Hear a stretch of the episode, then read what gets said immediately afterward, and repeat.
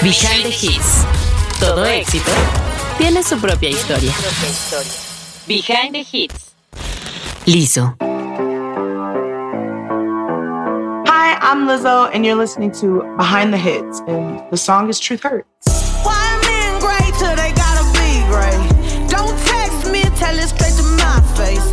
Best friend set me down in the salon chair. Shampoo press, get you out of my hair. Truth Hurts. Origen. El nacimiento y éxito de tus hits favoritos.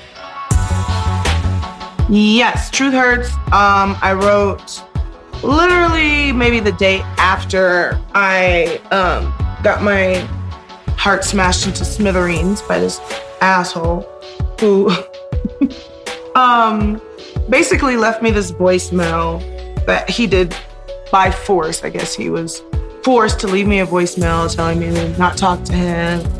Getting back with his ex girlfriend, whatever, whatever, whatever.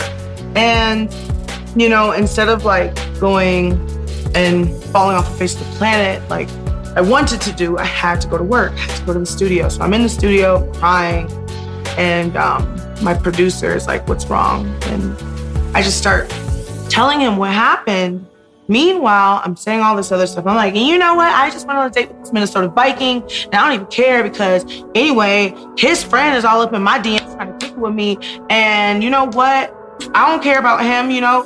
I was like, good luck with the girl who's supposed to hold you down, but she's holding you back. And then I was like, and then I have to go to the hair salon. You know, my friend, she washed my hair because I had to get them out of my hair. And meanwhile, he's just writing all these things down. And little did I know I was writing a song with my life. Escribí Truth Hurts literalmente el día después de que un idiota me hizo el corazón añicos. Básicamente me dejó un buzón de voz que grabó a la fuerza, en donde me decía que ya no le hablara porque había regresado con su exnovia.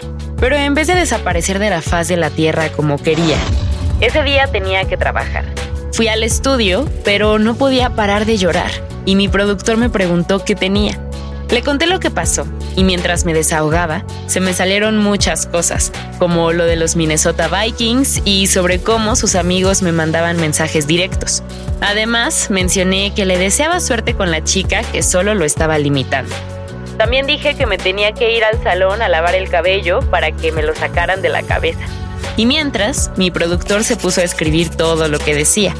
En ese momento no sabía que estaba componiendo, At the end of my rant, he goes, I don't know if you just realized but you just wrote a whole song. And I was like, no way, you know?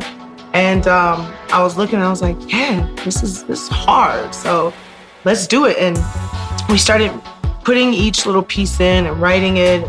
We played the little piano, that little wonky piano, and I was like, that's weird, but I'll do it. I'll deal with it. And um, at the end of at the end of everything, I was like, oof, this chorus is so hard. I was like, why man great so they gotta be great? I was like, don't text me, tell it straight to my face. And I was talking about all this shit, and at the end, I was like, wow. He's like, that's some hard shit. And I was like, I know, truth hurts.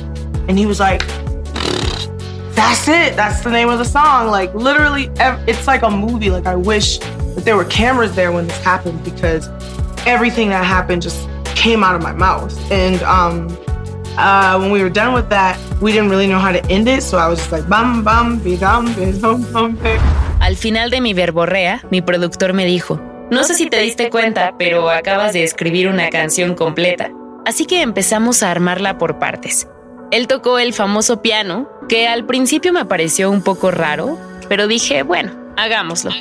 Y conforme cantaba, él me decía, wow, todo esto es muy duro. Y pensé, sí, la verdad duele. Nos quedamos viendo anonadados y nos dimos cuenta que así debía llamarse la canción. Fue como una película. Me hubiera gustado que hubiera cámaras ahí cuando eso sucedió porque todo salió muy rápido de mi boca. Después de la letra no sabíamos realmente cómo terminarla, así que solo canté Bam Bam Didam Didam Dam Day. I just took a DNA test, turns out I'm a hundred percent that bitch. Even when I'm crying crazy, yeah, I got boy problems, that's the human in me. Videoclip.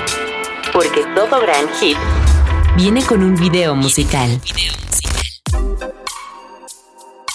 The music video was so fun to do. I mean, I just getting married to yourself is like such a funny thing. It's such a, you know, I remember, um, fuck it, I guess I'll just tell that story. But I was like seeing this like psychic medium and she the same week she basically predicted the song that I wrote because I had already I had written it that week and she was just saying all these lyrics from it like you don't need a ring on your finger and da da da and I was like how does she know I wrote this? This is so wild.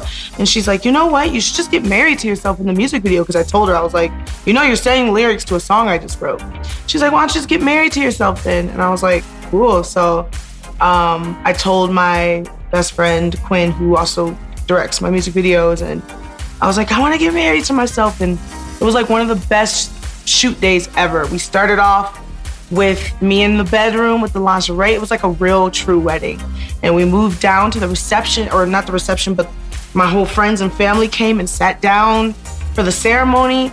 I walked up, I walked down the aisle, and then we had the reception afterwards and we ate cake and drank champagne. It was like literally like a wedding day. So um it was one of my favorite videos and it's still one of my favorite videos to this date that I've ever done. El video fue muy divertido de grabar. Casarte contigo mismo es un concepto muy gracioso.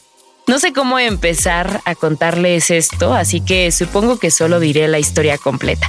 Esa semana estaba viendo a una psíquica y ella empezó a recitarme partes de la misma canción que había escrito, a pesar de que nadie la había oído antes. Eso me sorprendió mucho porque no supe cómo la conocía. El caso es que me dijo, ¿por qué no te casas contigo misma en el video? Le dije a mi mejor amiga Queen, quien dirige mis videos, y fue una de las mejores experiencias. Empezamos conmigo en el cuarto para que fuera como una boda muy tradicional. Bajamos a donde estaban todos mis amigos y mi familia para la ceremonia. Caminé al altar, después nos fuimos a la fiesta, comimos pastel y tomamos champaña. Fue literalmente como una boda de verdad. A la fecha es uno de mis videos favoritos.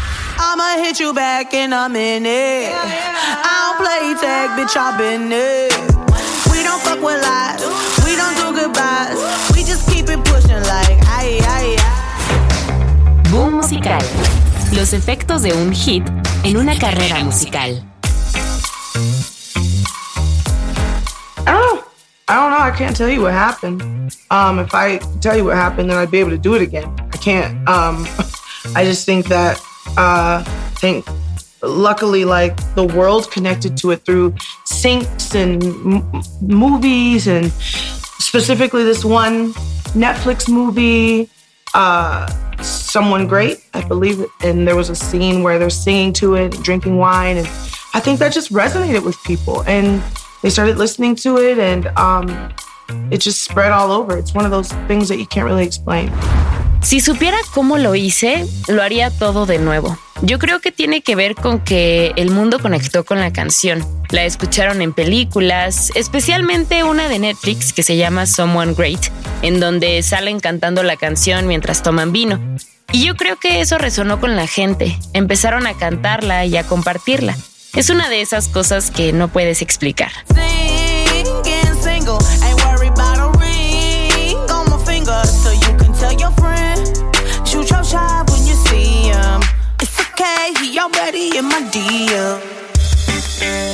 La cúspide. Inspirando futuros hits. I think that Truth Hurts is like something that is extremely, it inspired me. I'm like, damn, like I can put a song out and then just because, you know, the life cycle of that song ended with me touring and promoting it doesn't mean that it can't come back to life. Um, that just goes to show that good music doesn't have an expiration date. Good songs don't go out of style and good songs live forever. So I hope it inspires people to just make their best work. It doesn't matter if it's widely received or marginally received. Like if you're making your best work, that will not go unnoticed. Truth Hurts es extremadamente inspiradora. Me inspiró a mí para creer que soy capaz de sacar una canción y que puede trascender más allá de la promoción de un disco y una gira. La buena música no tiene una fecha de expiración. Las buenas canciones no pasan de moda y viven por siempre. Espero que inspire a los demás a hacer su mejor trabajo, sin importar si es muy bien recibido o no tanto. Porque si tú haces lo mejor que puedes, eso no pasará desapercibido. Behind the Hits. Todo éxito tiene su propia historia. Behind the Hits.